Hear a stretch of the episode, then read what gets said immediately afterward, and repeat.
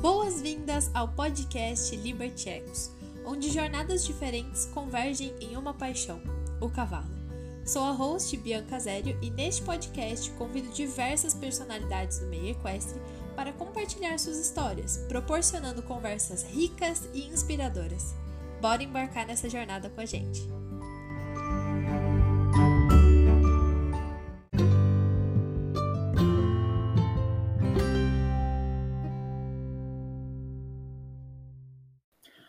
Olá, pessoal, bem-vindos a mais um episódio do Liberty X Podcast. Hoje eu estou aqui com o André Sintra, um convidado que eu estava muito ansiosa aguardando para esse episódio. Inclusive, André, já fica um spoiler aqui. Quando eu pensei nesse projeto do podcast, um dos primeiros nomes que veio na minha cabeça foi o seu, porque eu queria muito convidar você para conhecer mais da sua história, para que outras pessoas também possam te conhecer. Então, por favor, se apresente aí para os nossos ouvintes. Oi, Bianca, tudo bom? Nossa, é um prazer enorme estar aqui com você. Também admiro demais o teu trabalho.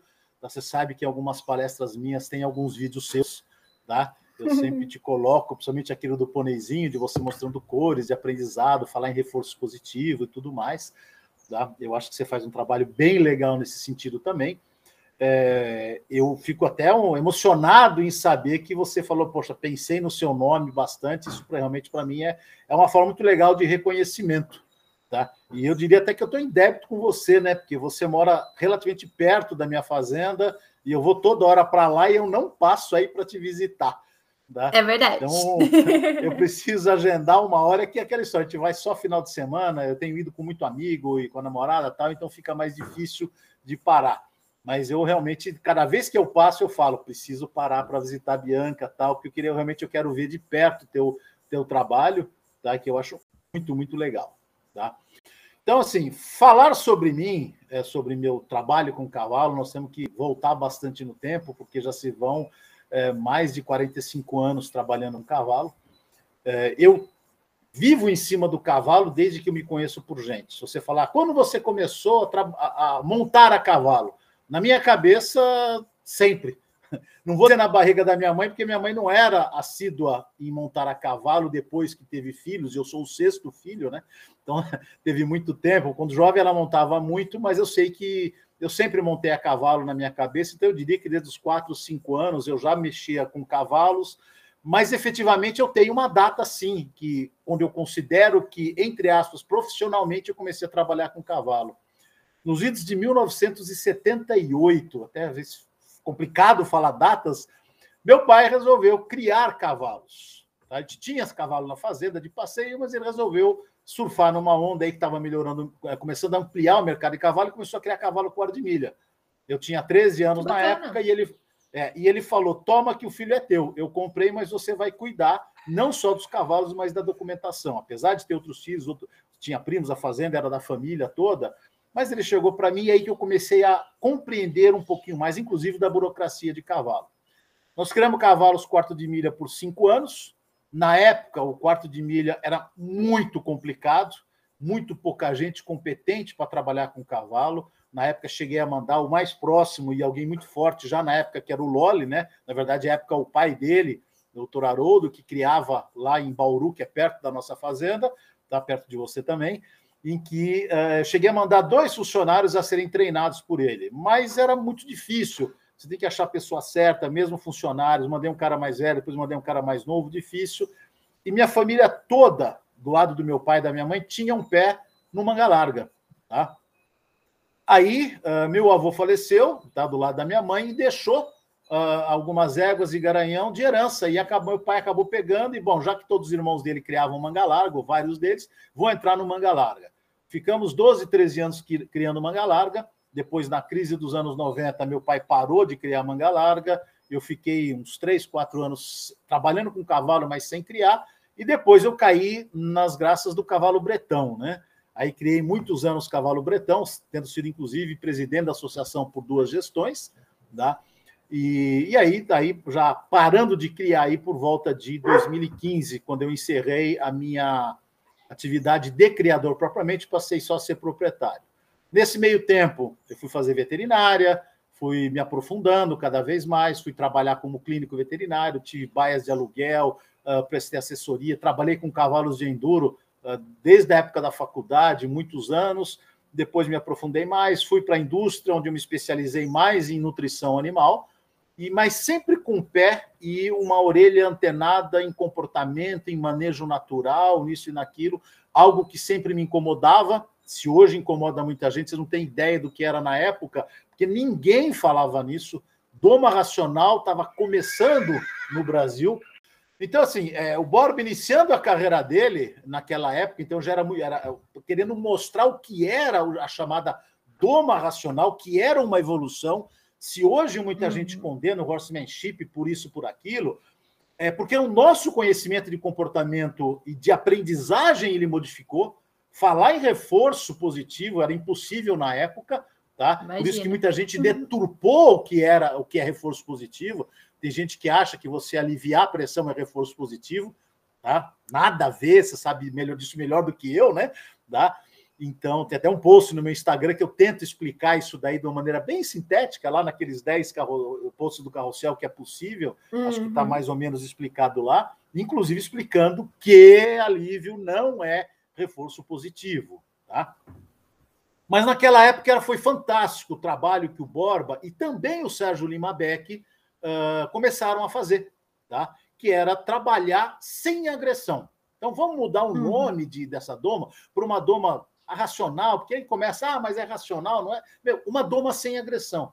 Tá? Que, Sim. claro, você pode trabalhar no horsemanship com muita agressão se você elevar demais a pressão, e esse é o grande perigo do horsemanship, que qualquer um faz um cursinho de final de semana e se nomina horsemanship, Tá? E horsemanship ninguém pode se nominar, porque o horsemanship é a relação, né?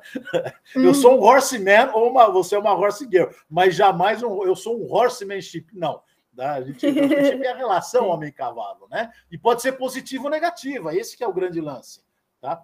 Mas naquela época o trabalho deles era muito legal, e aí isso começou a me incomodar e entender por que, que a gente sempre. Uh, doma tem que ser em 30 dias. Por que, que o cavalo tem que fazer isso? Por que, que o cavalo tem que fazer aquilo? E aí, nos meus estágios de graduação, eu fiz estágio no Jockey Clube de São Paulo, em que é, é o extremo de. Eu até arrumo briga, porque falar, no, falar em Jockey Clube, é, eu brincava com os meus alunos dizendo: você quer aprender como trabalhar com cavalo, vai no Jockey Clube, anota tudo que eles fazem, chega em casa e faz ao contrário, que aí você vai estar tá indo para o caminho certo então, é, é, é, muito complicado. Não é que o Jockey Club só faz coisa errada, não é isso. Nós devemos muito da clínica e da cirurgia equina ao Jockey Club, porque eles pressionam tanto o cavalo lá, antecipam demais o, o manejo do cavalo, a competição, que tem problemas, e aí evoluiu muito a parte clínica e a parte cirúrgica de cavalo.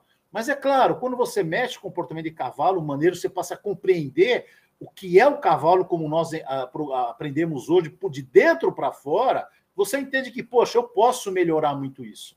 Tá? Então eu comecei a, a procurar, pesquisar, ler cada vez mais. Mesmo quando eu fui para a indústria, que eu fui gerente de uma multinacional por cinco anos na área de nutrição, e foi aí que começou minha trajetória na nutrição em 1997.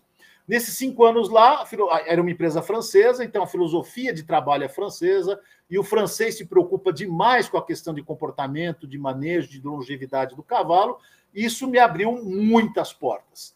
Em 2002 eu saí da empresa e aí comecei a ampliar meus estudos na parte de comportamento, isso e aquilo, e aí o negócio foi se modificando e, e a gente começa a aprender cada vez mais e cada vez mais que a gente aprende, a gente fala, nossa, eu não sei nada, preciso aprender muito mais. Tá? Essa palestra de segunda-feira foi um exemplo disso, foi uma das palestras mais gostosas que eu já preparei, não foi a que me deu mais trabalho, mas foi uma das mais gostosas, em que eu falo da relação da disbiose e comportamentos anormais em cavalo. Gente do céu, isso aí nunca foi pensado propriamente dito como está sendo nos últimos anos.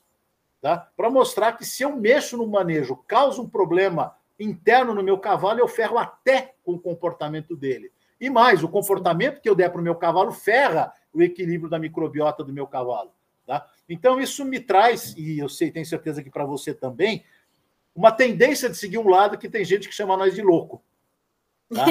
Porque, porque ah, isso que você faz não dá certo. Ah, isso que isso aqui. Inclusive, eu já ouvi, não vou falar nomes, obviamente, de uma pessoa falando sobre você. Não, porque eu vi uma palestra dela, ela fala de reforço positivo, e ela não entende nada do que é reforço positivo, etc. Eu falei, caramba, como eu vou explicar para esse cara que é. Eu não vou falar a profissão dele, senão fica fácil de, de, de compreender quem é, tá? e que ele deveria entender do que é reforço positivo. Aí eu expliquei, expliquei, ele parou, falou: Ah, então é isso. Foi, é, é muito diferente do que você está pensando. Porque o cara falava assim: Ah, eu vou montar cavalo, vou ficar dando comidinha de cima do cavalo para ele. Porra, claro que não. Apesar de ser possível, tá? E o que as pessoas. E outro dia eu estava discutindo até num grupo, aquele que um dia você fez parte e você teve a saúde, às vezes, de sair, eu não tive ainda. Ah, tá? eu, já, é. eu já não me acompanho nenhum grupo, eu já não coloco nenhum grupo. Eu... Pois é. Mas porque eu penso, tem gente que fala que carinho não é reforço positivo. Tá? E aí as pessoas não entendem que a, a comida ela não é necessariamente o um reforço positivo, a não ser que ela reforce uma atitude. E o carinho, se ele reforça a atitude, ele pode ser reforço positivo. Perfeito, então, muita... perfeito. na verdade, a discussão veio até em cima do Monte Roberts, porque também ele tem seus erros, ele tem, mas ele não pode ser condenado no mundo pelo que ele faz, o que ele apresentou, porque ele mostrou para o mundo certeza. uma forma diferente de se trabalhar com cavalo. Ele está totalmente certo? Certeza. Não, ninguém está totalmente certo, na verdade. Sempre tem suas observações, tá? É, você conhece bem a minha filha, a Camila, tá? É tua Sim. amiga, já fotografou para você, já teve aí várias vezes. Ela é tua fã. Na, é, na verdade, foi ela que me indicou você no início aí de alguns trocentos anos atrás mas que ela falava assim: ah, montar cavalo, eu só vou trabalhar com reforço positivo. Eu falei, filha, não dá. 100% de reforço positivo em 100% do tempo não dá. E é isso que as pessoas é não entendem. É, mas é isso que as pessoas não entendem. Elas acham que quando você fala em reforço positivo, você, você abandona todos os outros quadrantes do aprendizado. Jamais, tá? jamais. Exatamente isso. Então, o que acontece? Quando você vai para o reforço positivo, você tem uma filosofia fortalecer o aprendizado baseado no. Talvez um resumo meio besta, mas é mais ou menos por aí. E aí você evita essas outras situações de desconforto que são fáceis de evitar, de cima, de baixo, do lado, etc. Então, transformar a comida em carinho é muito fácil. Tá? E aí você vai mais longe, né? Ah, mas carinho é bat... aquele pessoal que dá aquele puta tapão no pescoço do cavalo quando ele faz a coisa certa. E falo, meu Deus, o dia que isso for carinho, ah, mas o cavalo é um ser bruto. Ele é bruto, não. O cavalo é extremamente delicado, né? Tanto que uma hum. mosca pousa na pele dele, ele usa lá a musculatura subcutânea para espantar, de tanto que isso uh, uh, uh, trabalha com ele. Tá certo? Mas com então, certeza. essa trajetória toda nossa de, de buscar o melhor para o cavalo foi construída ao longo da vida e cada dia mais ficando mais louco, né? É, nas filosofias, eu percebo isso mas é justamente o, o foco tem sido muito intensamente de buscar observar o cavalo pelo lado do cavalo, do que ele precisa do ponto de vista dele. E sem mimimi, tá? Meus cavalos tomam chuva, Sim, meus cavalos tomam sol, meus cavalos ficam ah, soltos ah, 24 horas por dia, tá? E faz bem e é saudável. Tá? Essa que é a, a grande questão e a grande diferença, tá? Com certeza. Eu acredito que tudo isso que você trouxe, assim, é exatamente isso. O meio equestre teve uma evolução, né, uma expansão de conhecimento muito grande, um boom de conhecimento. E aí as pessoas é, não só tiveram contato com muito mais informação e entenderam que tudo está integrado, alimentação, manejo, comportamento, está tudo integrado, né, para o resultado final, vamos colocar assim, mas também ter acesso a tanta informação de repente não trouxe o, as horas de cela, as horas cavalo que as pessoas precisam para entender como essa teoria se aplica no dia a dia delas, né? E aí, como você comentou, não dá para gente crucificar Monte Roberts porque ele trouxe tecnologias e questões que, em certos contextos, ainda podem ser aplicadas. E até essa questão do reforço positivo também, gente, é o entendimento, é mais uma ferramenta para nossa caixa de ferramentas aí para lidar com o animal, para ter alternativas diferentes de obter aquilo que a gente deseja para aquele animal. E é muito louco isso, eu também vejo que assim, gente que conhece, se empolga, às vezes acaba pecando nisso também. Não tem horas cavalo suficiente para entender como isso se aplica no dia a dia e não só para o cavalo delas, mas para o meio em geral, né? Para a vida de outras pessoas, para o manejo de outras pessoas, para o trabalho de outras pessoas. E aí, às vezes, falta aquele semancol, é. aquele respeito com o outro para entender, tipo, só porque você adquiriu esse conhecimento, não significa que você pode sair com perdão da palavra, cagando regra para todo mundo, porque você não conhece todas as influências na vida de cada um e no contexto do manejo de cada um, né? Essa, essa tua frase é muito legal, tá? que é o, literalmente o cagando regras, porque você estipular regras fixas quando você trabalha com indivíduos vai te levar a ter problemas. Tá? Uhum. É, tenho usado muito, uns, no, no, na verdade, eu comecei a usar isso aí em dezembro do ano passado, no, quando eu fiz uma palestra uh, para o webinar internacional da Federal de Santa Catarina, com a professora Denise Leme, que é uma frasezinha que cabe muito a todo momento, que é a verdade, a verdade de hoje é o caso particular de amanhã. Em tempos de ciência, como nós estamos trabalhando hoje, é, é, as pessoas falam assim: não, o trabalho comprovou isso. Tá, isso está comprovado por um trabalho científico, até que venha outro trabalho científico que mostre que isso é apenas uma fração de tudo aquilo que é o maior. Tá? Então, e aí as pessoas, daqui a 30 anos, querem, como está acontecendo hoje, infelizmente, desqualificar pessoas que abriram portas fantásticas durante muito tempo.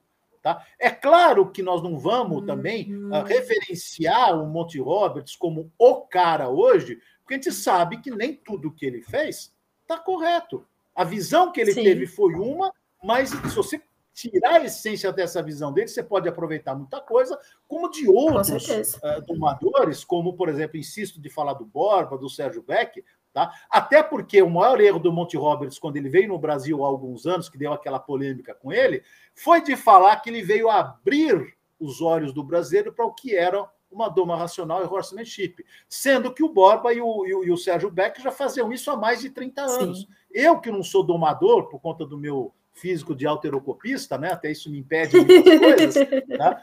mas. Uh, uh, eu já trabalhava com isso desde o final dos anos 90. E aí o cara vem em 2000 e qualquer coisa aí falar que ele que introduziu. Então, então aí, aí você já começa a polemizar com todo mundo. Mas eu não tiro os méritos que ele teve, que foi abrir os olhos do mundo para uma nova visão do que é trabalhar cavalo, o que melhorou, inclusive, o acesso do trabalho que o Borba e que o Sérgio Beck faziam no Brasil, Tá? Eu estou falando muito o nome deles pela antiguidade deles. O, o Sérgio Beck é, é, Aliás, ambos são amigos pessoais, né?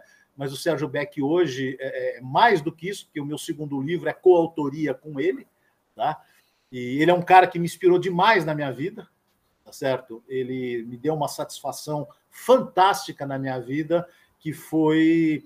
É, ele foi o autor do primeiro livro de cavalo que eu comprei na minha vida, tá? Que foi chamado uh, equinos, uh, manejo, equitação, e não me lembro o último nome, de 1985. Eu estava no segundo ano de faculdade. Esse livro ele coloca muitas coisas fantásticas. Ele já está esgotado, é difícil de muito complicado você comprar. Ele teve duas edições, mas é um livro para mim que me abriu fantástico, que me trouxe uma pessoa no, no meio brasileiro como uhum. referência diferente de tudo aquilo que todo mundo fazia. Perfeito. Tá? E é engraçado que se você fala com o Sérgio hoje, ele desconsidera muita coisa que ele colocou no livro. É claro, a gente evolui, a gente aprende. Mas a satisfação que o Sérgio me deu, além de uh, do, por duas vezes eu ter ele como ouvinte em minhas palestras e anotando o que eu falava, quer dizer, eu admirava aquele cara, ele estava lá na plateia e toda vez que eu fui em cursos com ele, ele sempre está com o bloquinho anotando e admirando o que as pessoas falam e pensando e repensando em relacionamento.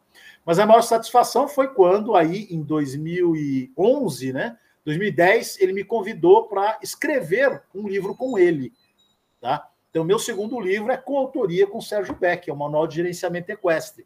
Tá? Então, quer dizer, não, não, existe satisfação melhor. Aliás, vai existir uma, se Deus quiser, que é no meu quarto ou quinto livro, a Camila escrever comigo. Tá, é, um é o projetozinho que eu tenho com ela, quando eu convidei ela, por N motivos, que a ideia do quarto ou quinto livro é sobre comportamento e bem-estar do cavalo, mas muitas coisas ela sabe muito mais do que eu. A princípio, ela ficou reticente, mas agora você sabe disso, ela está indo bem para a área acadêmica, né? Se aprofundando, Sim. estudando, dando palestra, e acho que ela vai ter condições de escrever. Aí é a coroação, a glória do que realmente um, uma pessoa pode ter na vida, que é o seu filho ao seu lado, tá? É, já vejo ela, nós já dividimos o palco de palestras, né? É, é numa, na Universidade de Brasília, ela dando um, um tema e eu dando em outro, mas no mesmo evento. Isso emociona, você sabe disso com toda certeza. Você não sabe exatamente porque você não teve isso, mas você tem ideia do que é essa satisfação de um pai ter um filho, ah, uma filha maravilhosa como ela, com o pensamento que ela tem, seguindo os passos dela, tá? Não os meus passos, Perfeito. porque ela está muito além do que eu estou na questão de comportamento, com outros entendimentos. A gente debate, a gente discute muito em relação a isso, no, discute no sentido de debater saudavelmente. Mas isso é muito legal, tá? Isso é algo que faz muito bem para a saúde mental de qualquer pessoa. Com certeza. É até curioso quando você trouxe essa questão dos livros, né? Veio uma analogia, assim, que, óbvio, não romantizando, mas de certa forma eu vejo que esse trabalho de, de doma, de treinamento, é uma forma de arte, entre aspas, aí, com os cavalos. E no meio da arte, a gente tem muito aquela questão de separar a obra do autor, né? E também contextualizar a obra dentro do momento histórico e político que ela foi construída, que ela foi forjada. E eu acho que falta muito isso na visão das pessoas atualmente em relação aos treinadores, aos domadores, aos profissionais que trabalhavam com bem-estar, comportamento, treinamento dos cavalos. Porque a gente tem que entender que essas pessoas estavam em um contexto histórico completamente diferente. O que elas divulgavam antes pode ser que tenha sido mudado e que elas têm outra mente hoje em dia, né? E também entender a relevância daquele trabalho. Então, como você comentou, o Borba, ele foi muito relevante para trazer essa questão da não agressão com os cavalos. E a gente não pode, não deve retirar o mérito, né, reduzir o mérito deste trabalho que é tão importante. Aí, a partir de, o Monte Roberts também, né, dentro das, dessa discussão que a gente está tendo, mas disso para obra de arte moderna, vamos colocar assim, que agora a gente tem um outro contexto social, muito mais informação científica sendo divulgada com facilidade, e tudo isso, aí ok. Então, hoje em dia, a gente pode colocar lentes mais críticas, né? Mas entender o, o, passado dentro da relevância que teve, porque se não fosse eles, a gente não estaria aqui hoje falando o que a gente está falando. Perfeito. E isso, essas tuas palavras são maravilhosas, Bianca, porque pouca gente tem essa percepção de situar a obra no momento em que ela foi escrita. Eu tenho artigos meus que eu leio de 20 anos atrás que eu falo, meu Deus, como eu escrevi isso. Não que esteja um absurdo lá, tá? Mas são coisas diferentes, tá certo? A mãe da Camila, uma vez, ela. A gente está quando, quando nasceu a égua dela, a Gypsy, que você conhece pelo menos de imagens, de fotos, Sim. etc. Tá? Conheço pessoalmente, é, maravilhosa ah, conhece pessoalmente. Legal. É, quando a, a, a, nasceu a Gypsy, a gente foi fazer uma desmama e eu já estava na época da minha desmama natural tá? que eu recomendo, que vai ocorrer entre 7 e 11 meses de idade, a Dipsy eu desmamei com 9 meses, houve uma crítica do seguinte sentido. Ah, mas, poxa, você a gente sempre desmamou com seis meses, você mudou? Eu falei, mudei. A ideia de continuar estudando é exatamente em cima disso, de você Perfeito. aprender a mudar o conceito. Ora, por que, que era seis meses? Porque todo mundo falava seis meses, mas não se compreendia exatamente o porquê. E aí, graças a um colega nosso, o Gustavo Brown, do Rio de Janeiro, não sei se você conhece ele, o Gustavo ele é muito radical até nos, nas posturas uh, biológicas dele, da naturalidade do cavalo, e, mas eu gosto demais dele, é um cara com quem eu já, já debati muito, e foi a, e ele que levantou essa lebre do desmame biológico do cavalo. E o que, que é o biológico? No momento em que o cavalo está pronto para ser desmamado. E não sou eu que defino isso, é o indivíduo. Então, o contexto que, se você pegar um artigo meu aí dos anos 98, eh, 99, você vai falar o desmame do cavalo aos seis meses, feito assim, assim, assado. Tá? E se você pegar hoje o que eu falo, já é um pouco diferente. Não é radicalmente diferente também, mas é um pouco diferente, porque era o contexto do conhecimento. À luz de novas informações, volto àquela frase do Otto Keller que eu, que eu citei, quer dizer, a verdade de hoje é o caso particular de amanhã, Tá? Então, isso tem que ser repensado e tem que ser atualizado. Mas eu nunca posso desqualificar uma pessoa, nem desacreditá-la, porque ela escreveu isso, porque ela faz isso. Tá? Ela pode continuar acreditando, falei, bom, eu faço isso desde sempre e funciona, porque eu vou mudar? Isso é um direito da pessoa também. Ah, mas à luz de novas evidências, ok. tá? Mas ele, mas ele tem que ser respeitado do ponto de vista dele. Tá? Com certeza. E a gente não concorda, a gente vai para um outro caminho. Mas a gente tem que respeitar pessoas que fizeram história. Tá? E isso é muito importante, porque ele teve um trabalho extremamente relevante no Brasil. E ainda tem, porque ele está tirando muita gente da doma tradicional e trazendo para uma doma ainda nominada racional, ainda num projeto que nós dois não acreditamos mais, que é o uso só da pressão, tá? Mas isso é uma, é uma vertente que nós estamos seguindo, tá? Que a gente acha que a gente está correto, na verdade a gente tem certeza, porque senão a gente seria doido, né? De fazer uma coisa que a gente acha que está errado. Mas o Exato. trabalho que ele faz é interessante, por quê? Porque ele tira pessoas de bater no cavalo. Que o pessoal fala assim: não, mas não se doma mais cavalo com agressão. Gente, eu garanto para vocês, assim. no, no mínimo 70% dos cavalos do Brasil são domados com agressão. 70%. E não estou falando agressão de pressão e alívio, não. Agressão mesmo de bater. Olha no YouTube. Coloca a doma de cavalo, que você vê um monte de gente ainda batendo em cavalo e dando risada disso. Sim. Quer dizer, é, é, então ainda tem essa sedimentação, é, é, essa pavimentação, digamos assim, da estrada, que eles sedimentaram lá atrás e que nós estamos conseguindo ampliar cada vez mais. Aí você tem trabalhos como o seu, como o do Paulo Aluquim, que está crescendo bastante lá no Rio Grande do Sul, com um trabalho Sim. bastante interessante. Então você tem pessoas, a Paola também está seguindo essa vertente mais diferenciada, não é do horsemanship tradicional, ela trabalha o cavalo de dentro para fora também, não tanto no reforço positivo como você trabalha, mas ela trabalha pensando no cavalo já, é um outro tipo de enfoque. Tá? E isso, o que as pessoas não entendem é o que isso evolui. Eu, bom, você sabe que eu, eu sou extremamente pai coruja, como eu já falei, né? Mas é, eu cheguei, quando a Camila começou a montar cavalo, ela tinha aí seus oito, nove anos, competir a cavalo, eu cheguei a dar algumas aulas de equitação para ela quando a professora dela não podia dar. Só que eu, eu fazia salto de brincadeira, nunca competi, nunca fiz salto a sério. Mas eu dava aula de chão para ela e falava: filha, você quer ter aula comigo? Eu vou te dar aula de assento, postura e comportamento de cavalo de cima para baixo, ou seja, em cima de um cavalo você entender o que o seu cavalo está fazendo. E eu te garanto que, como sua égua já sabe fazer, porque ela, ela montava numa égua que competia a 1,30m e ela fazia só 60, se você entender sua égua, a hora que você colocar ela no obstáculo, ela vai fazer esse obstáculo, entre aspas, de olho fechado. Porque você, as duas vão ser uma só. E é isso é que é a parceria. Quando você entende. Então, ela, quando eu estava falando, ela virava a cabeça para mim, eu falava, Camila, não olha para mim, porque você desviou o olhar, tua égua também desvia da pista. Você quer fazer uma pista, olha para frente, olha para o obstáculo seguinte. Isso é foco. Dois são um, um os dois estão olhando para uma coisa só. E aí vai aí vai embora, vai embora. E você via a evolução dela.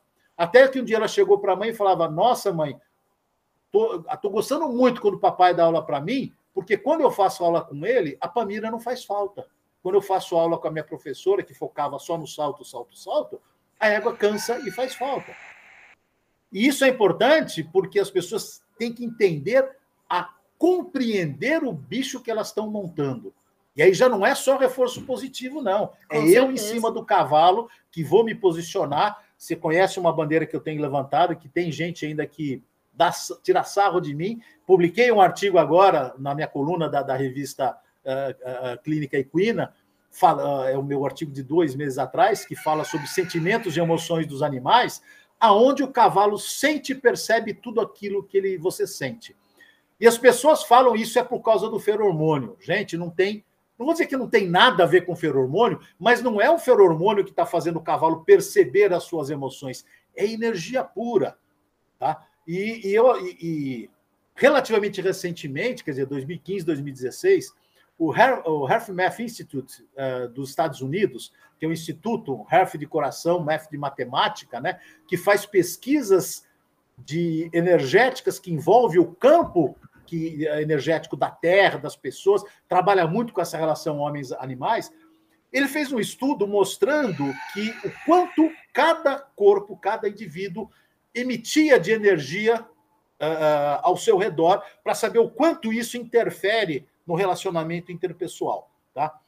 Uh, aí entram duas questões que para mim foram maravilhosas. Primeiro que ele, três questões na verdade. A primeira delas é que ele referendou que eu já falava há 15 anos, porque eu percebia isso. Não que eu, eu nunca tinha lido um trabalho sobre isso, mas eu sentia, gente, Na época, 30 e tantos anos mexendo com cavalo.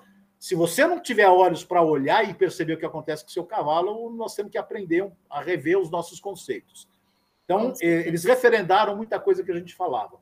O segundo, que é bem legal, é que quando você fala para alguém, olha, você tem que trabalhar com afinco, você tem que trabalhar com amor, e é aqui, ó, bate no coração, tem que trabalhar com coração. A minha vida toda, eu imaginava isso como uma figura de linguagem. Você colocar o coração, porque o coração ele é o órgão das emoções, mas para mim sempre foi figura de linguagem. Tá? Apesar de quando você sente angústia por alguém, o coração se modifica, né? Mas para mim sempre era, uh, uh, uh, sempre foi eventos químicos originados no cérebro. Afinal de contas, o cérebro é responsável por tudo isso. Agora que vem a coisa legal. O Half Math Institute provou que não é o cérebro, é o coração mesmo. Eles, o que eles chamam de coerência do coração, que é o grau de amplitude energética ao redor do coração, ele é muito maior que o do cérebro. Ele chega a cinco vezes maior do que o cérebro. Tá? Então, quando você fala coloca emoção e bate no coração, sim, é o teu coração que está mandando, porque ele está interferindo ao seu redor. E aí vem a coisa mais legal, que eles emitiram essa coerência do coração nos seres humanos, e ela chega até a 3 metros de distância. Então, quando você está a 3 metros de um indivíduo, você pode e capta todas as emoções desse indivíduo, as boas e as más.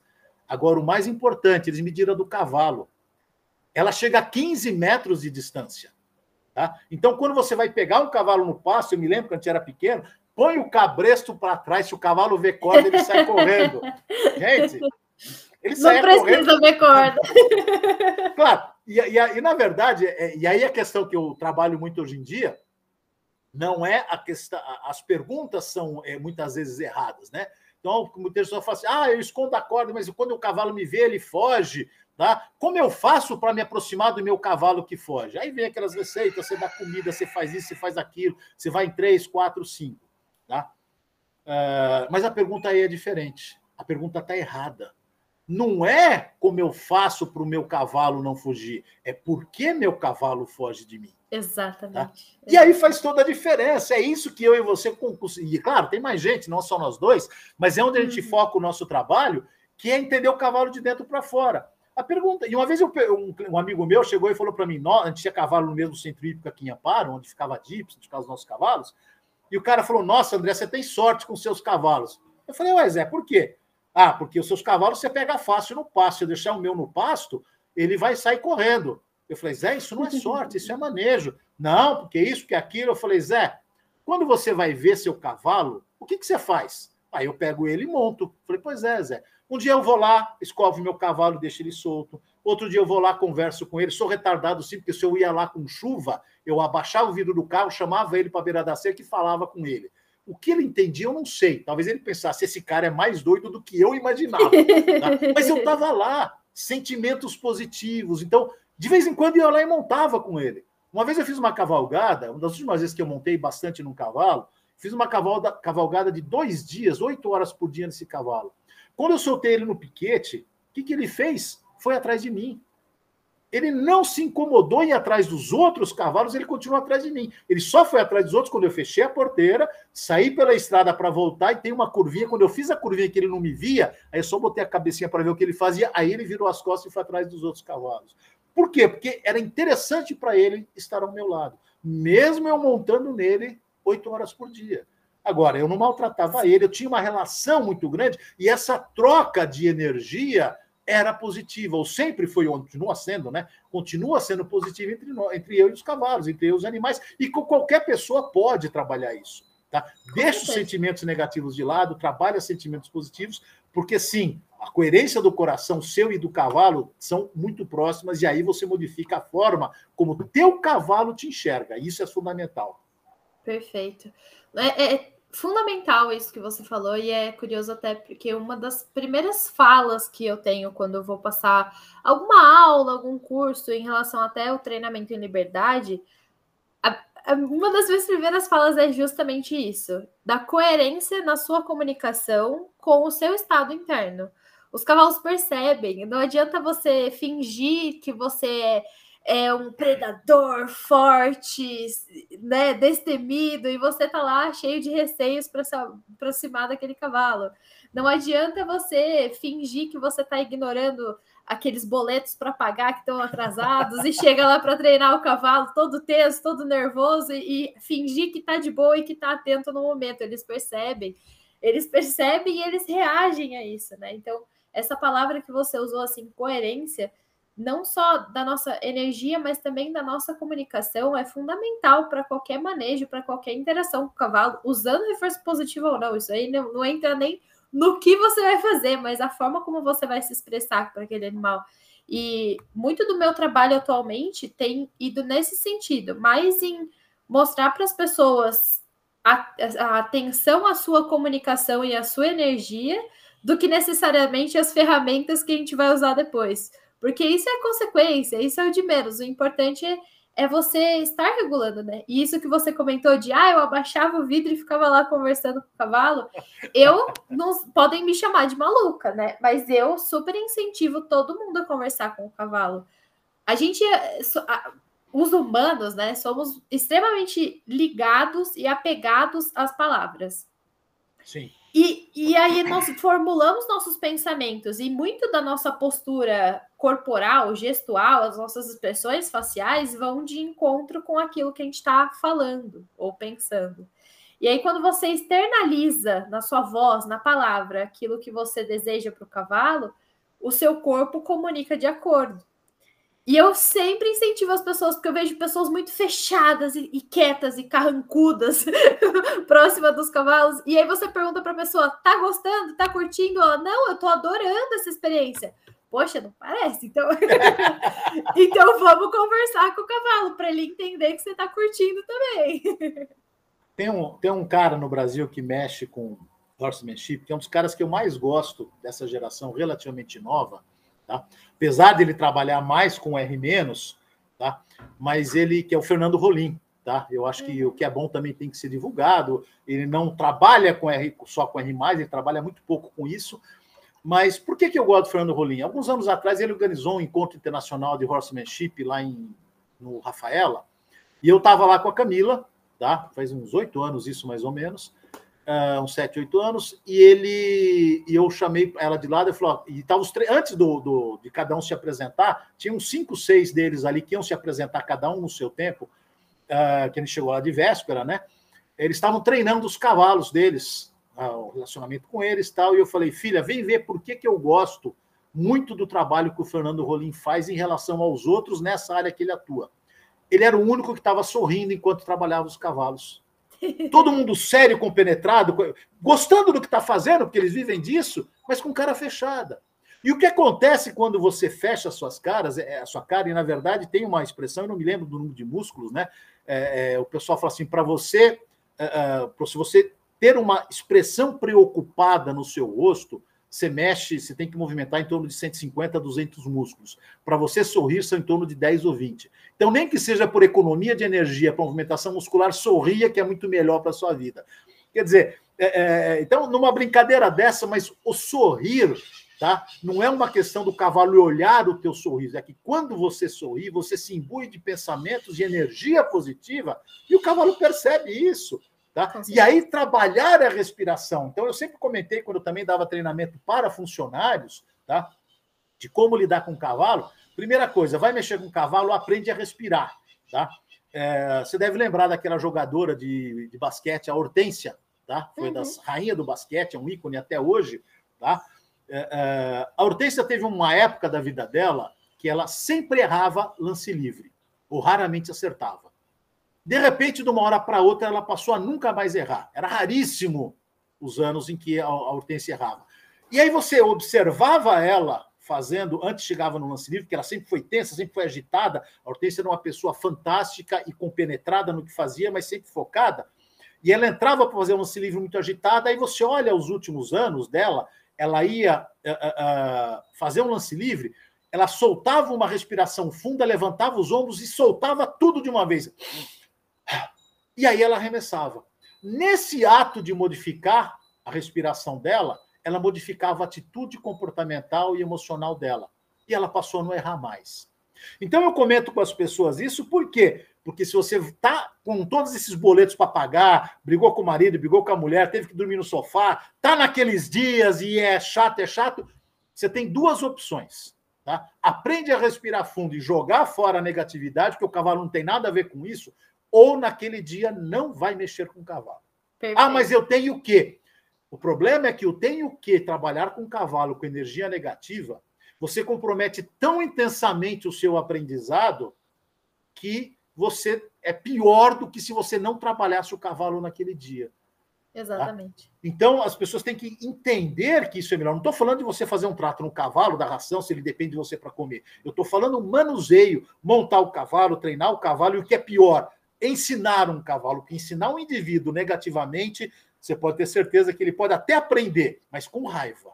Tá? Hum. É o que a hum. gente vê hoje. Eu tive professores fantásticos em duas áreas quando eu era adolescente: na literatura e na matemática. Isso me fez amar ler. Eu leio demais da conta, eu leio aí pelo menos 30 livros por ano, tá? Isso não técnicos, né? Se contar livro técnico, artigos, isso aí tá fora, tá? E eu aprendi a respeitar a matemática, porque ela é fundamental nas nossas vidas. Você perguntar, você ama matemática? Não, eu não amo matemática, mas eu entendo ela o suficiente para poder fazer dela a minha amiga. E aí, quando você vai falar hoje qualquer pessoa matemática, gente do céu, eu perguntava meus alunos, quem aqui lê um livro por mês? Com sorte, dois alunos levantavam. Aí eu falava, dois por ano. Um por ano. Tinha gente na classe que não lia nenhum livro por ano. Nossa. E quer aprender a falar e a escrever e se comunicar. Tá?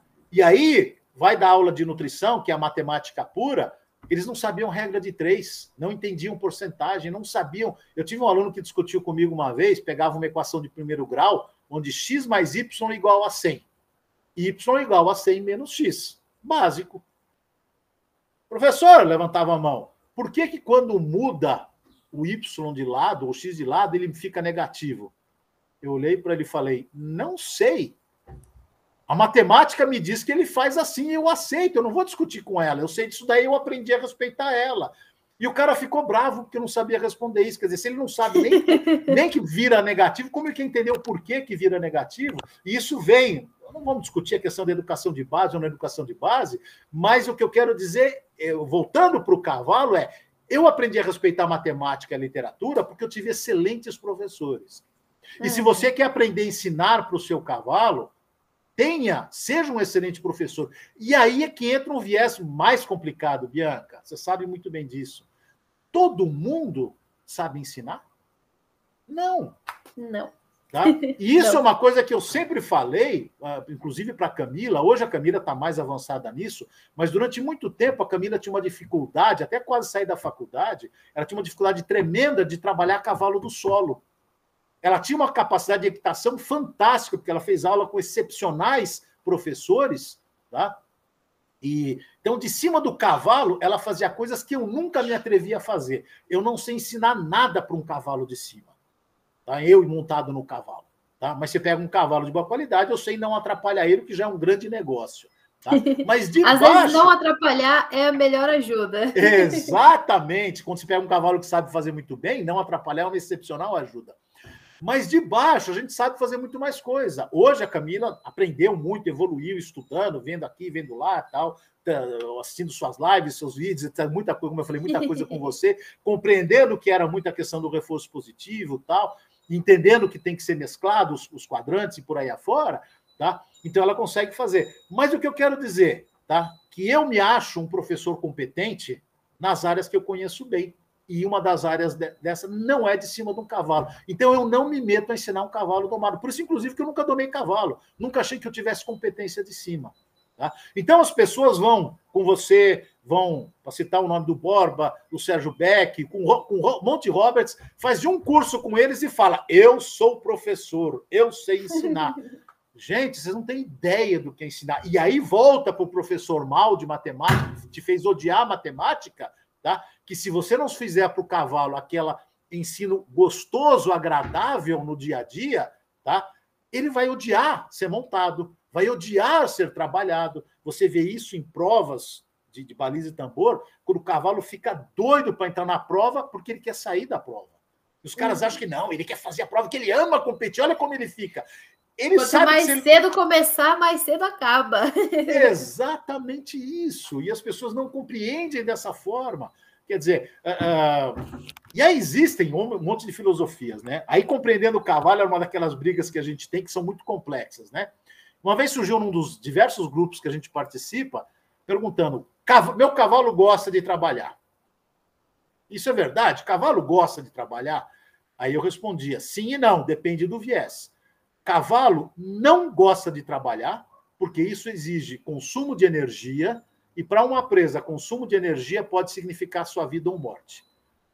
Porém, se eu tenho uma parceria com o meu cavalo, e aí você pensa que é uma parceria entre dois seres humanos, por exemplo, vamos falar num casal, onde dois são um, mais um são dois, são com suas, suas individualidades, em, um, em que um respeita o outro, um faz o que o outro quer, mesmo que ele não goste de fazer.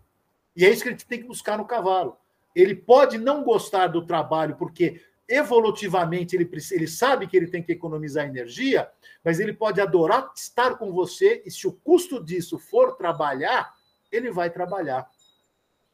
Quando a Camila estava na faculdade, nossa, eu estou contando só a história dela, ela está me sentindo aqui um idiota.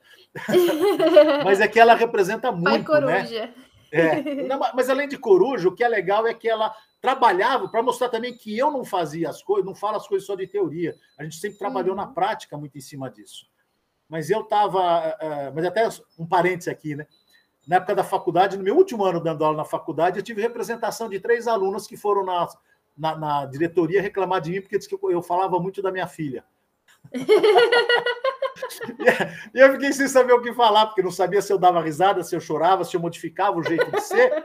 E eu não modifico porque, como eu falei, ela, ela é, é, é, o trabalho que a gente faz nos últimos 40 anos. A Camila nasceu em cima de um cavalo, e apesar de eu ter amado meu pai profundamente, ela, eu não tive o pai que ela teve, do meio do cavalo.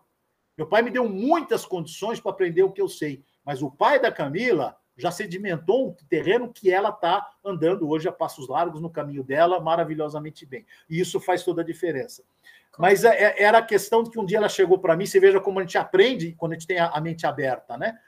Ela estava no terceiro ou quarto ano de faculdade e falei, pai, eu vi um trabalho lá, estou seguindo um pessoal na Europa, tal, nos sites dele, e que agora eu só vou montar na Dipsy quando ela quiser que eu monte nela. Falei, filha, para. Aí eu já comecei a. Falei, filha, peraí, vamos com calma. Isso aí faz o quê? Uns sete, seis anos, mais ou menos? Falei, filha, menos. Tá? Você vai virar para o cavalo e falar: Oi, Tipsy, eu vou montar em você hoje. Você deixa? Na nossa mente, tá? e falo eu, hein, há poucos anos atrás. Por isso que eu falo sempre que a verdade de hoje é o caso particular de amanhã e a gente tem que ter mente aberta. E eu tive essa mente aberta para entender. E depois eu quis entender o que, que aconteceu.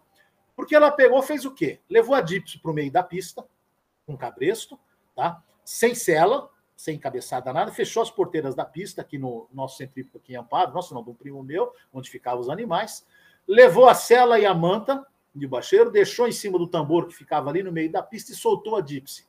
Tá? Aí ela falou, porque como você falou, você mesmo disse, o ser humano tem a necessidade de vocalizar, ela falou, Dipsy, pode ir embora a hora que você quiser montar, você volta para mim. E eu olhando de longe. Eu devia ter filmado isso, tá? A égua deu duas voltas na pista e parou em frente a ela. Camila escovou a égua, arreiou a égua, por último colocou a cabeçada, ela arreiou a égua sem cabeçada nada, quando ela arreava no quartinho lá, a égua ficava impaciente, virava para cá, virava para lá, ela falava, Dipsy, calma, aí, ah, sei o que lá. Ali ela ficou paradinha, arreiou, e ela falou, foi um dos melhores dias que eu montei na Dipsy. Eu falei, cara, eu tenho que entender. A minha função de André hoje, como estudioso é procurar tentar responder o porquê que os cavalos reagem, reagem dessa forma. Tá? E aí, a explicação até que foi relativamente simples. Égua, uma única égua, solta num redondel, numa pista grande, isolada dos outros cavalos. Soltou, apesar de ter um bom relacionamento com a gente, porque a gente cria a Dipsy, eu manuseio a Dipsy desde as duas, das seis horas de nascimento dela, Tá? Então, respeitei a relação materno-filial inicial, depois a gente já começou a trabalhar com ela, então tem uma relação muito próxima com o ser humano. Ela foi, galopou duas voltas na pista, tipo assim: não tem nenhum outro cavalo, não tem como eu sair daqui e cavalos buscam a zona de conforto. Qual a zona de conforto? Onde existe alguém que ele conhece que está tranquilo. Se está tranquilo, quer dizer que não tem predador lá. Então a disse: olha, é para lá que eu vou. E aí ela se aproximando da Camila, ela entende que para estar junto dela, porque tem todo o aparato, ela tem que ser, se permitir ser montada. Então vejam a loucura que a gente chega, onde é possível eu pedir, entre aspas, a permissão do cavalo para ser montada, tá? E aí eu consigo essa permissão. E aí me remete uma vez, quando a Camila era pequena, e, e uma vez ela, a gente foi lá pegar a, a mãe da Dipsy no pasto, e a Camila tentava pegar a mãe da Dipsy, ela tinha aí seus oito, nove anos, estava treinando para fazer enduro, e a égua fugia dela do pasto, fugia dela e vinha para trás de mim e ficava parada atrás de mim. E eu ia lá e pegava a égua, tá? E arreava para ela montar. Aí ela perguntou, eh, pai, por que, que você consegue pegar a Dipsy? E aí com o olho choroso, né? E ela sempre foge de mim. A Dipsy não, a Cadija. Porque a Cadija era a égua dela. Aí que eu comentei também, o que, que você faz quando você pega a Cadija? Ela falou, eu monto. Eu falei, pois é, eu não.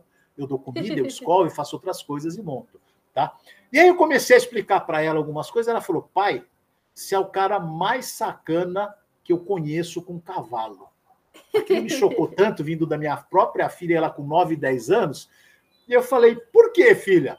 Porque você engana o cavalo fazendo ele fazer o que você quer e ele pensa que ele que quer fazer. e aí eu parei e falei, é verdade. Quer dizer, eu uso do meu conhecimento do comportamento do cavalo, entre aspas, contra ele, porque eu faço o cavalo querer fazer as coisas comigo porque eu quero fazer. Isso é parceria. Eu não posso esperar que o cavalo compreenda o meu comportamento, porque eu sou o ser racional com uma racionalidade ampla e abstrata. O cavalo tem sua uhum. racionalidade, não vamos entrar nesse mérito agora, tá? Mas eu sou o cara que estou preocupado em criar um relacionamento com ele. O cavalo não está comigo. Então eu tenho que compreender como ele age para ele responder aquilo que eu estou pedindo. Isso é que é legal. Com certeza. E é essa prática, assim, né? Muito, as pessoas me perguntam muito disso também. Mas se você dá a escolha para o cavalo, por que, que ele vai escolher estar com você ou fazer com você? E eu falo, gente, confia e, faça uma, duas, três vezes que você nunca mais vai deixar de fazer. Eu também tenho essa prática com, com as minhas éguas aqui em casa, né? Eu falo éguas porque os machos agora já estou aposentando, então estou só montando as minhas éguinhas. Mas é sempre assim, quando eu vou selar, eu selo elas, equipo elas com elas soltas ofereço a manta, ofereço a cela. Se elas não cheiram, eu não coloco. E elas sempre cheiram. E eu, assim, né? A maioria das vezes elas cheiram, eu coloco e, e a gente equipa, coloco a cabeçada depois e a gente sai e é perfeito. Quando não fazem, pode procurar que tem alguma coisa errada. Pois. Uh, esses tempos atrás foi exatamente isso. A Lunedinha estava trabalhando com ela, estava montando ela umas duas, três vezes na semana. E sempre nessa mesma rotina, ela livre, equipando, permitindo, trabalhando. Até que chegou um dia, eu ofereci a manta para ela cheirar e nada dela cheirar a manta. E nada dela cheirar a manta. Aí eu deixei de lado um pouco, pedi algumas outras coisas do chão, voltei para a manta, ofereci a manta, nada. Aí eu achei estranho, né? Aí comecei a fazer uma massagem, procurar ver se tinha alguma questão, e ela estava com um dos posteriores com muita dor, e ela estava reagindo e sentindo dor ali na musculatura. Não sei se rolou em cima de alguma pedrinha, se levou um coice porque estava no cio, não sei o que aconteceu. Mas ela estava com dor e ela não queria ser montada. E aí me previne uma grande situação negativa de montar na égua, ela reagir mal, eu ter um treino péssimo, a gente não conseguir evoluir, causar ainda mais dor para ela, né? E também me colocar no risco de vai que ela tem uma reação, caso ela, né, não quisesse colaborar ali porque ela estava sentindo dor. Então, quando o cavalo tem tudo para dizer o sim, tem a liberdade para poder escolher o não. E diz o não, algum motivo tem. E aí é exatamente aquilo que você comentou no começo. A pergunta não é como eu faço ele me dizer o sim, e sim por que ele está me dizendo o não. Exatamente.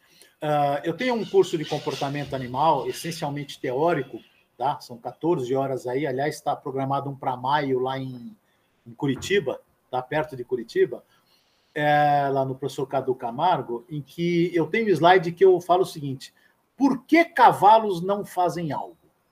Tá? Quando você pede para um cavalo, só existem quatro motivos por que o cavalo não faz algo. Tá? Primeiro, ele não sabe fazer. Então não tem por que ele fazer algo, tá? Ele não entendeu o que você quer que ele faça. Que, aliás, essa é uma das coisas mais comuns, que é a pessoa dá para um treinador treinar seu cavalo, ela não treina, então ela não sabe pedir. O cavalo sabe fazer e a pessoa não sabe. Daí que entra a máxima que você falou muitas vezes, o melhor é não atrapalhar o cavalo, porque ele sabe fazer. Tá? Mas se você quiser uma. Se tiver que ter uma, uma, uma exigência sua, você tem que saber pedir o que o cavalo saiba fazer. O terceiro é quando dói, que é exatamente o que você falou. Muita gente para nesses três, mas me incomodava porque eu não enxergava só esses três. Porque tem um quarto motivo muito mais complicado, quando o cavalo não tem confiança no cavaleiro. Eu já vi muitos casos desse, tem pipocado, com esses tempos de, de, de todo mundo tem um, um, videozinho na mão, né? Uma filmadora na mão, que é o caso do celular, muitos vídeos desse tipo pipocam, de cavalos que agridem, entre aspas, gratuitamente o ser humano, tá? E que nunca é gratuito, eu, por isso que eu coloquei entre aspas, toda agressão de um cavalo ao ser humano tem uma motivação. Pode não ser daquele ser humano, pode não ser daquele momento, mas existe uma motivação para agressão, tá? Com certeza. É, em que o cavalo, se ele perdeu a confiança no ser humano, ou em uh, determinados seres humanos, porque eu já tive éguas, uh, clientes assim, que o cavalo era pontual, era aquele cara que não gostava, tá? E, e eu preciso contar uma outra historinha para você, essa eu prometo que não é da minha filha, tá? Mas foi, mas foi de uma aluna Tá? E eu preciso contar ela porque a Gabi merece uh, ser enaltecida aí, até pelo trabalho que ela faz hoje. Tá? Ela é da Indaiatuba, ela trabalhava com cavalo de polo. Tá? E quando eu dei minha aula de comportamento, que eu falava de aproximação, se fizer isso, e papapá, e não sei o que lá, e papá, o cavalo fazia, ela falou: Ah, professor, não é com todo cavalo que funciona assim, não. É não. Falei, Gabi, acredita, é assim, vai comigo, não sei o que lá. Se você souber fazer do jeito certo, funciona. Foi uma, outra, uma frase que eu uso demais, tá? Isso há trocentos anos, tá? É o bom de tudo de mexer com cavalo é que eles, se você faz tudo certo, eles não te deixam mentir sozinho. Porque se o que eu e você fazemos é mentira, os nossos cavalos mentem junto com a gente. Tá? É para provar que nós estamos errados. tá? Aí eu falei para ela, Gabi, faz o seguinte, tá? Passa uma borracha no que você sabe de cavalo sobre hoje. Vamos fazer de conta que você acredita em mim. Você vai na tua, nessa égua, fala, ah, professor, tem uma égua assim no polo, que você chega nela, tem que chegar em dois, um distrai de cada lado para passar uma corda, enquanto passa rapidinho o cabresto, tem que colocar outro cabresto e dois levar ela para o piquete, senão ela sai de dentada nos dois. Aí, para pegar ela do piquete para a baia, é muito complicado, só com ração, só não sei o que. Ela, ela queria saber como mexer com essa égua. Falei, bom, Gabi, eu não conheço a égua, eu vou te dar algumas dicas tal. Comecei a falar, professor, não vai funcionar com essa égua. Eu falei, Gabi, esquece o que você já sabe. Faz de conta que você acredita em mim faz assim, assim, assim, assado, papapá, mexe com a cabeça dessa égua, modifica, faz diferente, você vai trabalhar essa égua sem cabresto primeiro, vai respeitar ela na baia, vai entrar na baia, não vai dar atenção para ela, mas vai fazer algo que ela gosta, quer seja colocar ração, e vai imbuída de pensamentos positivos, expressão de sorriso, vai sem intenção, porque se você entrar tensa na baia, ela vai perceber e ela vai, vai responder aos mesmos sentimentos com a mesma intensidade, você está tensa, ela vai ficar tensa.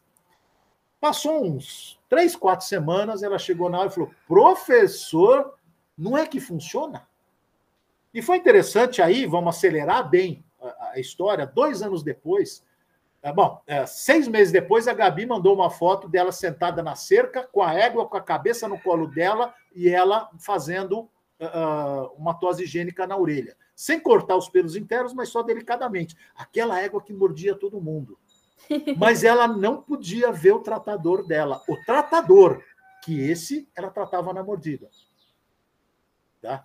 Então vejam que a permissão dela foi dada, mas não para todo mundo, porque uhum. ficou um trauma maior. Aí passaram-se dois anos, ela virou para mim e falou, professor, lembra da égua tal, tal? Lembro. Ela é é égua de escolinha de tambor.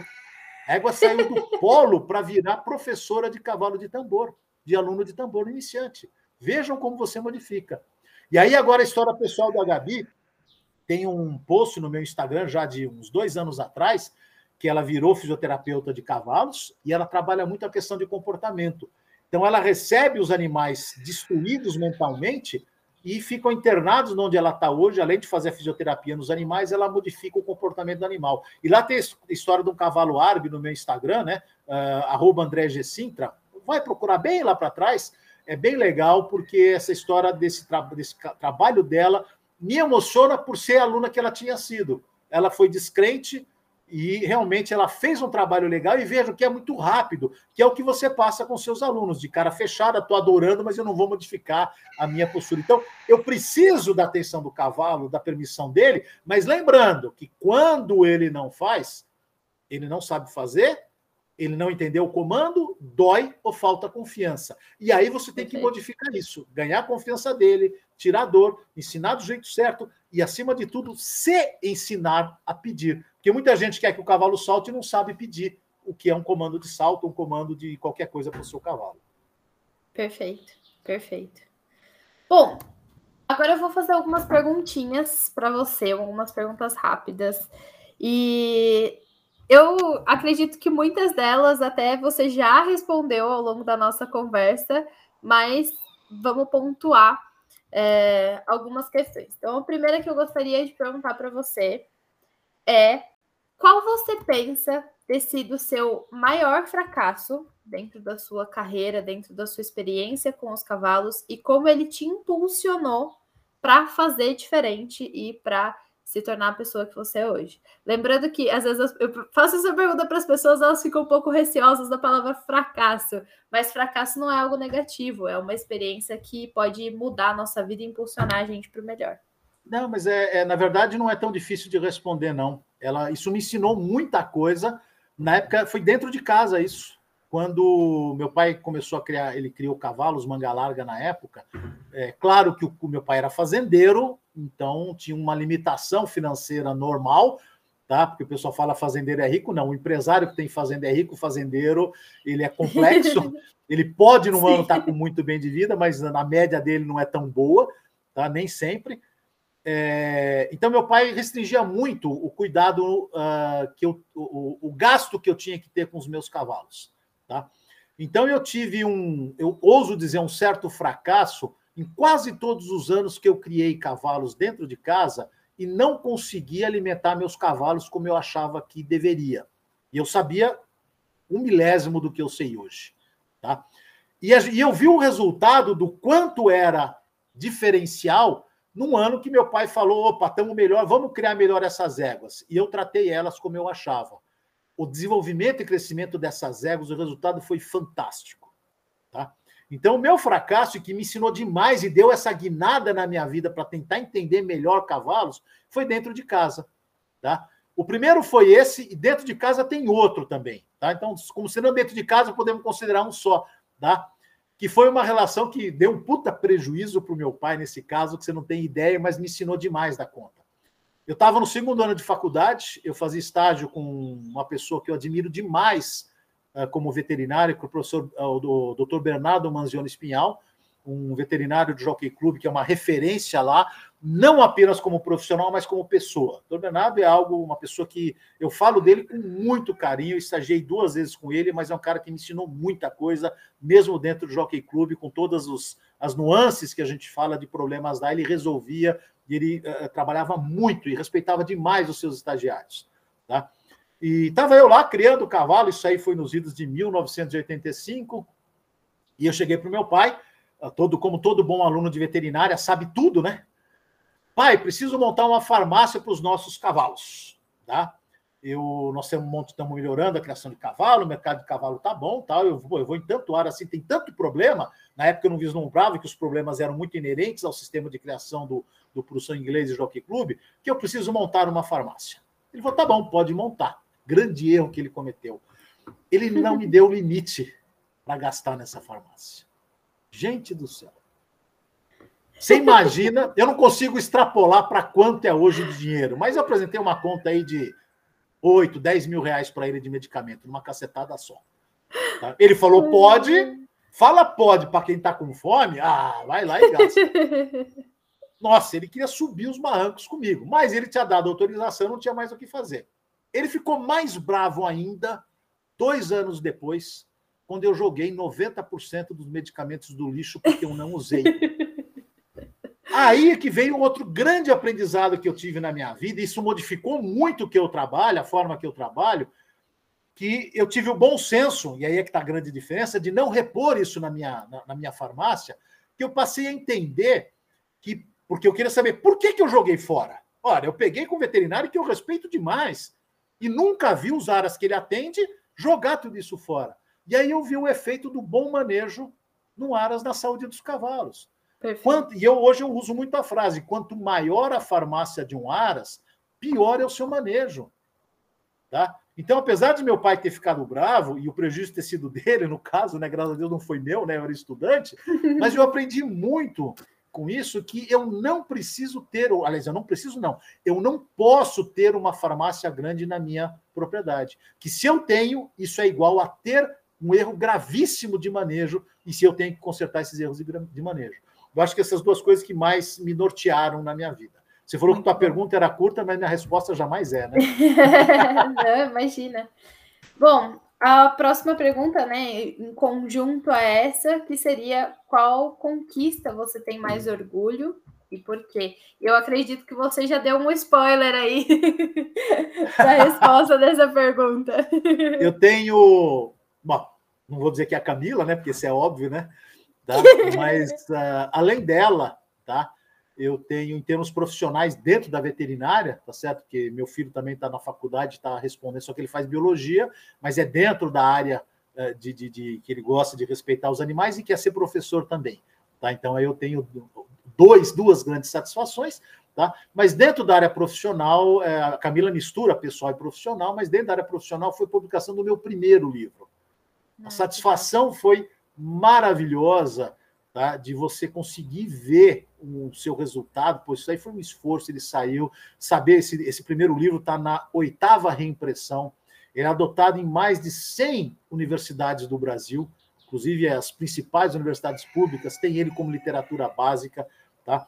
É, eu tive uma vez, eu dei uma palestra na, pra, online, na época da pandemia, na Federal de Minas Gerais, da, do, do, do Vale do Jequitinhonha, né? não no FMG, mas lá para cima, e a professora contando, falando: Ah, professor, que emoção ter aqui você com a gente, mesmo que seja pela telinha, podendo apenas ver você aí, mas é muito legal tal. Eu preciso te falar, quando eu vim prestar concurso aqui para a universidade, eu estava, eu estudo e me preparei com o seu livro e cheguei na prova com o livro seu debaixo do braço. Falei, nossa, que emoção, que legal tal. Não, professora, uma história não acabou. Tinham mais cinco candidatos, todos com seu livro debaixo do braço. Tá? Até brinquei com ela, nossa, nivelou por baixo o, o, o nível do concurso. Mas isso, para mim, é uma coroação, que meu terceiro livro, eu acho ele o melhor de todos eles em termos técnicos, tá? Mas o primeiro livro, além de ter sido o primeiro, as pessoas que o adquirem têm uma satisfação muito grande de ter esse livro em mãos pela riqueza de imagem, né? São 740 fotos, é, é, esse conteúdo, e, te, e, ser literatura básica, ou seja, ser referência para outros colegas, inclusive que já estão com mestrado, doutorado, é, com uma vida aí é, acadêmica muito intensa, isso é uma satisfação profissional maravilhosa. Tá? E com toda razão. Obrigado. Muito bom, muito bom. Parabéns. Bom, seguindo aqui então nas perguntas, é, eu gostaria de perguntar pedir para você, né, compartilhar um conselho para as pessoas que desejam atuar na sua área. Olha, uh, eu vou dar um. Bom, atuar na minha área, né? Comportamento, manejo e nutrição. O conselho é estude muito. Quando você achar que está cansado, significa que você está indo para o caminho certo, que você tem muita coisa para estudar ainda. Tá? Mas você tem que aprender a estudar. Aí eu não vou dar os conselhos de como aprender a estudar aqui, porque o negócio vai muito longe, mas é você realmente aprender a ter foco no que você quer, a desdobrar os artigos que você lê. Então, você lê o artigo, vai nas referências, procura a referência, vê se te interessa e vai por aí afora, tá? E vai estudar, estudar, estudar realmente. E, acima de tudo, questione tudo aquilo que você lê. Questione. Se o cara falar uma coisa num artigo científico publicado na, na Nature, que é uma das revistas mais importantes do mundo, questione. Pode não ser verdade verdadeira. Você lembra que eu fiz um questionamento desse para você, num, uma vez que a gente falou de liderança em cavalos, né? E que você falou que se segue o conceito de um. Esqueci o nome do, da, da, do, do, grupo americano que, que segue essa, aquela, essa tendência, né? Tá? Uhum. De, da, em termos de liderança, e que eu tenho um outro conceito de liderança, porque como eu tenho, dentro da minha formação, eu tenho MBA e, e, e especialização em gestão de empresa, eu trabalho com conceitos modernos de gestão de administração entre seres humanos. Então, liderança tem outro conceito entre os animais, mas é só para colocar aí. Mas vale aqui a reflexão porque eu fico bravo com, com as pessoas questionando o conceito de liderança, o conceito disso, daquilo, e não entendem efetivamente o que é. E alguns acham que liderança é exigir respeito. Mas respeito ele é conquistado, ele nunca é exigido. Então você tem que questionar. Quando uma pessoa te fala uma coisa, e aqui vai uma crítica grave ao Instagram, porque tem pessoas no Instagram, você sabe bem disso, eu já vi, com 100 uhum. mil seguidores, 40 mil seguidores, 80 mil seguidores, que falam absurdos homéricos por desconhecimento. E o quanto eles não estão formando de pessoas que aprendem o errado. Significa que não que você vai só deixar de seguir essa pessoa e nem brigar com ela. Eu, são pessoas que não vale a pena você brigar, mas que vale a pena você questionar.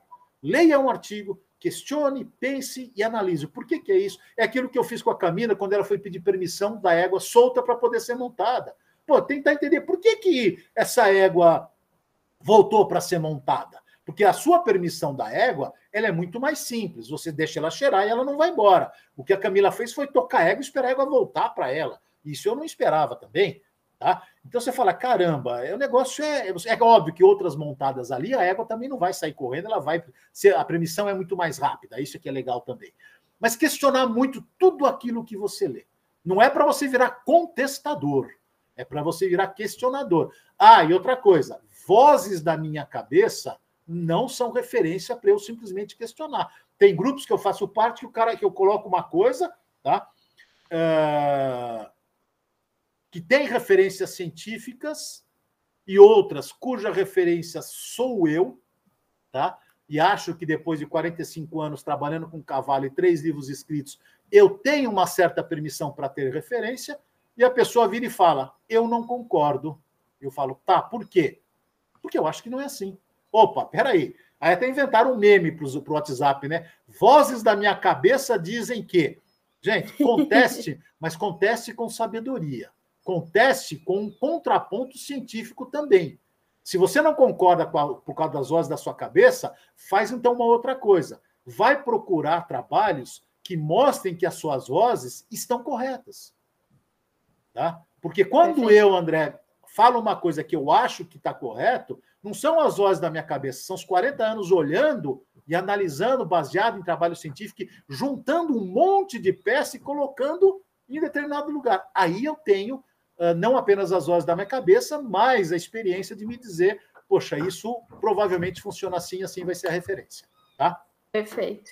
Complementando ainda também de acostumar-se ou entender que tudo bem ser questionado, né? Não levar para o pessoal, porque tá todo mundo para ir para aprender junto. Então, Não, você é... será questionado. Eu sou questionada constantemente, acho bom, porque exatamente isso que o André falou. Quando eu sou questionada, isso me impulsiona a estudar mais e buscar referências para é, carregar aquele meu argumento, né? Então, tudo bem ser questionado também, gente. Óbvio, mas com é... respeito, dentro da ética, mas acostumem-se a serem questionados. Exatamente. Ser questionado, porque quando você afirma uma coisa, é porque você tem a explicação do porquê aquilo é daquele jeito.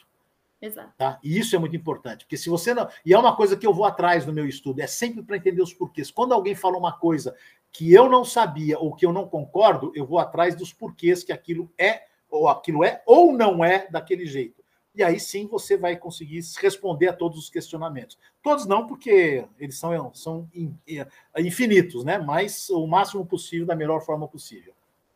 Perfeito, perfeito. É, a próxima pergunta é, você citou algumas questões que são que eu considero também indispensáveis, mas compartilha para gente uma característica que você considera indispensável para formar um bom conjunto. Controle das emoções.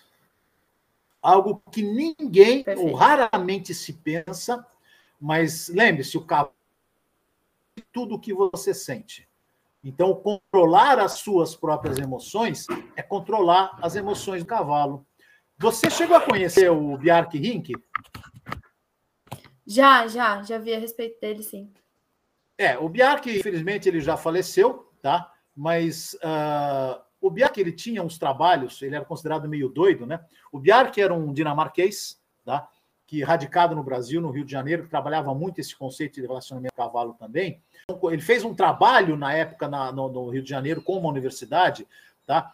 Em que ele colocou um marca-passo nele e no cavalo, tá? Um polo, marca-passo, como dizer, um polar, tá? Em que ele, ele uh, é, conseguia mensurar o batimento cardíaco dele do cavalo, e isso à distância, e o pessoal da, da faculdade monitorou.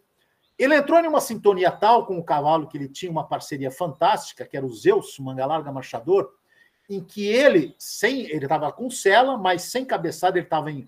Não vou dizer nem que é Beatles, porque não tinha rédea, não tinha nada. Tá?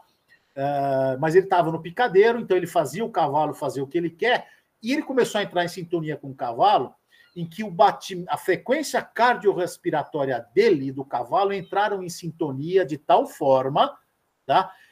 Ele modificava a frequência cardiorrespiratória dele e o cavalo respondia no mesmo ritmo, tá? Então isso é o suprassumo da parceria para mostrar o que é entrar no sentimento do outro.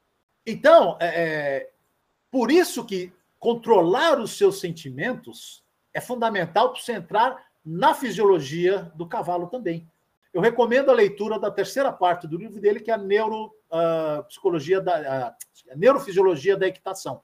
Vai aprofundar bastante esse tipo de compreensão do que é essa integração homem-cavalo, parceria. Perfeito, perfeito. Bom, seguindo então com as perguntas, como você vê o futuro com os cavalos, tanto num aspecto geral da sociedade com os cavalos, quanto num aspecto pessoal, no futuro do André aí nesse meio? Bom, uh, em termos de sociedade, eh, eu até escrevi um artigo, não sei se você chegou a ler o artigo de, de esportes equestres ameaçados ou cavalos ameaçados, cavalos do esporte ameaçados. Para quem não leu, quiser ler, ele está disponível no meu site, andressintra.vet.br, em que eu faço uma profunda reflexão em relação a isso. Porque nós vivemos momentos muito complicados por conta dos excessivos politicamente corretos e dos, da ação excessiva das ONGs. Mas nós também somos culpados disso. Porque a partir do momento que eu não reconheço que eu, ser humano, também erro no relacionamento com o cavalo, e eu, ser humano do cavalo, erro, eu nunca vou corrigir isso. Então, tem coisas a serem corrigidas dos dois lados. Então, é possível ter um ótimo relacionamento com cavalos, eu vejo que num futuro, difícil dizer em termos de prazo, mas uh, não sei se eu vou ver isso, mas eu acho que é bem possível, se Deus assim me permitir, tá? Uh, simplesmente porque bem-estar é inevitável e nós já vimos isso na última Olimpíada. Cavalos, uh, uh, barefoot ganhando medalhas. E eu sempre fiz o questionamento: por que, que um cavalo de hípica precisa ser ferrado se ele não tem problema de saúde? Já tem gente que faz enduro desferrado nos Estados Unidos, não aqui no Brasil, Europa. Então, por que ferrar o cavalo? Tá? Se ele é saudável. Gente, não é para chegar em casa, arrancar a ferradura do cavalo e sair fazendo cavalgada, tá? A transição da ferradura para o barefoot, ela pode demorar de um a dois anos, dependendo da condição do seu cavalo. Normalmente, em dez meses é possível, às vezes seis meses. Aí eu recomendo, se quiser uma orientação, a colega, a professora, a professora Raquel, tá? É, ela tem um trabalho muito legal de assessoria Barefoot, é, inclusive online, tá? Com orientações e por aí afora, tá certo? Mas é, já, tá, já tem gente competindo inicialmente, experimentalmente, no Beatles, tá? E mostrando resultados, tá? Então, competir é fácil, mostrar resultados é mais complexo, tá? Então, quando você entende que o bem-estar animal é inevitável, respeitar o animal, a cobrança a cobrança do respeito ao bem-estar animal é inevitável, tá? Ah, cada vez mais pessoas assimilam que o respeito ao animal também é importante e vão procurar compreender e aprender o que você, Bianca, faz com o teu cavalo, o que eu, André, recomendo, tanto no manejo como no, no, no nutrição do cavalo, para aí sim efetivamente ter algo uh, a ser modificado na minha postura. no meu aprendizado, porque isso faz toda a diferença. Com relação a mim, eu tenho o sonho pessoal de um quarto livro sobre comportamento, tá? que eu tenho adiado por N motivos, e um deles aí, subliminarmente, é para escrever ele a quatro mãos, como eu citei anteriormente. Tá? Então, espero um dia poder realizar esse sonho, tá? tanto nas quatro mãos quanto no meu quarto livro. Perfeito. Já fica aí em sintonia o número 4 também. Perfeito. Uhum. Bom, e por último, para a gente finalizar assim, esse episódio, se você pudesse divulgar uma mensagem ao mundo e todos pudessem ouvir, de repente está todo mundo ouvindo esse podcast, o que você diria?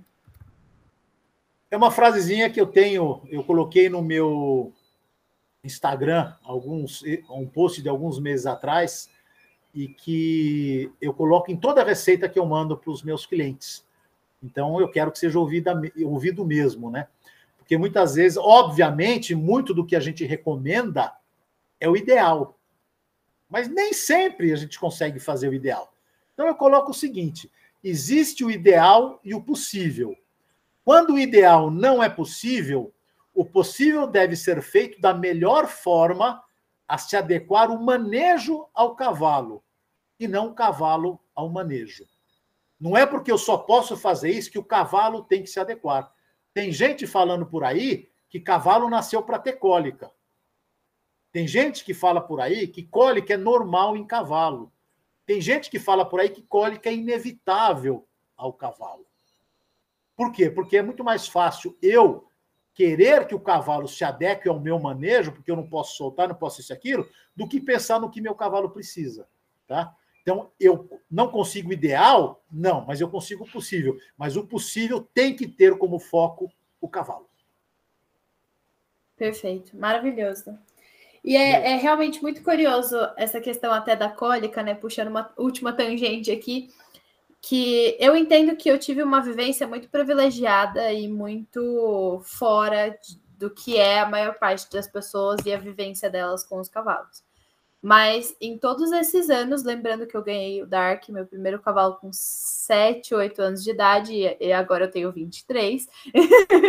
em todos esses anos com os cavalos, eu consigo contar nas minhas mãos quantos quadros de cólica nós já tivemos com todos os nossos animais. Eu consigo contar nas mãos. E me impressiona ainda, como você disse, o, o quão as pessoas consideram comum ou deixam passar batido erros de manejo que às vezes até simples que podem ser solucionados e evitam o sofrimento desses animais e muitas vezes a morte, lembrando que cólica é, uma das maiores causas aí, né, dos animais virem a óbito no Brasil. Então, é na verdade não no Brasil. Essa, no mundo, existe um né? dado estatístico, a maior causa de, de mortalidade, de enfermidade no mundo é cólica. Ela só perde para velhice e se você somar todas as causas de traumatismos ortopédicos, mas como causa de síndrome, a cólica é a maior causa de mortalidade no mundo. Sim. E eu afirmo para você, no mínimo 95%, para ser conservador, 95% das cólicas são por causas de erros de manejo. E quem maneja os cavalos somos nós. Então, se nós temos cólica, nós temos problema. Aí você deu o seu lado de uma jovem adolescente, saindo da adolescência, mexendo com cavalo há 15 anos, 16 anos. É, nos meus 35 anos criando cavalo, eu tive sete casos de cólicas. Não cabe numa mão só, são duas. Tá? Mas 35 anos são sete casos de cólicas e eu sei a causa de todos eles, todas elas. Sim. E ela, elas foram, infelizmente, inevitáveis em razão do momento. Tá? Por exemplo, ah, por N motivos, não vou citar cada uma delas, mas eu saber a causa é fundamental para que eu não tenha mais casos de cólicas. Tá? Isso é certeza. que é muito importante. Tá? Com toda certeza. André, muito obrigada por se disponibilizar, por fazer esse episódio comigo. Como eu disse, era algo que assim que eu estava idealizando esse projeto, eu já queria, e eu falei assim: ah, vou deixar gravar uns episódios primeiro para depois conversar com o André. Mas é, eu fiquei muito animada de poder estar aqui com você. Muito obrigada por compartilhar a sua história, por compartilhar um, um pouquinho né, do seu conhecimento super vasto, e estou muito feliz com esse episódio. Eu tenho certeza que essa nossa conversa vai ser muito inspiradora e também vai levantar pontos muito importantes. Aí vai acender aquela pulguinha atrás da orelha de muitos dos nossos ouvintes. Então, muito obrigada pela participação. É, Imagina, Bianca, também conte um... aí para a ah. gente no final como as pessoas podem te encontrar e saber mais do seu trabalho, te contratar. E, gente, vão atrás do André para vocês poderem aprender mais e melhorarem a qualidade de vida dos animais de vocês. Bom, primeiramente eu agradeço imensamente o seu convite, como eu falei, já te admiro o teu trabalho de algum tempo, tá? Eu acho muito legal o que você faz, eu tenho alguns slides, vídeos que eu coloco nas minhas aulas, né? Não só no Pony, mas me lembrei aquele do ferrageamento de seus cavalos em plena liberdade, tá? Que é bem legal. É, e eu acho isso extremamente válido. Então, é para mim é um prazer enorme poder estar aqui. Espero que o pessoal tenha aguentado esse, todo esse tempo que a gente falou aí, tá? Que o podcast ficou meio longo, mas é, daria para te falar mais algumas par de dia aqui, tá? Dá. Então, então é, é, extremamente satisfação muito grande poder estar aqui com vocês, tá? Bom, para contato, uh, nós temos o nosso Instagram, arroba André G. Sintra, é, como eu falei, nós temos posts semanais lá é, é, para vocês, sempre coisas novas, assuntos novos, onde divulga também cursos. Tem o nosso site, andressintra.vet.br, onde a gente publica todos os nossos, disponibiliza todos os nossos artigos publicados lá para quem quiser acompanhar um pouco mais. Também lá aparecem os nossos cursos e palestras que a gente está fazendo por todos os cantos. O nosso e-mail tá, é agcintra.gmail.com e uh, temos também um canal no YouTube, André G. Sintra, onde tem vários vídeos e palestras disponíveis para quem quiser assistir. Também fica a dica para quem quiser fazer um trabalho personalizado na área de nutrição animal, a gente faz consultoria online para todo o Brasil, tá? No nosso, na nossa bio do Instagram tem lá um linkzinho que você fala comigo direto pelo WhatsApp. Quem quiser aí um trabalho diferenciado, estamos às ordens e ficamos à disposição. Novamente, muito obrigado, Bianca. Imagina, eu que agradeço. O episódio de hoje vai ficando por aqui. Se vocês gostaram, obviamente, dá um salve pra gente lá no Instagram.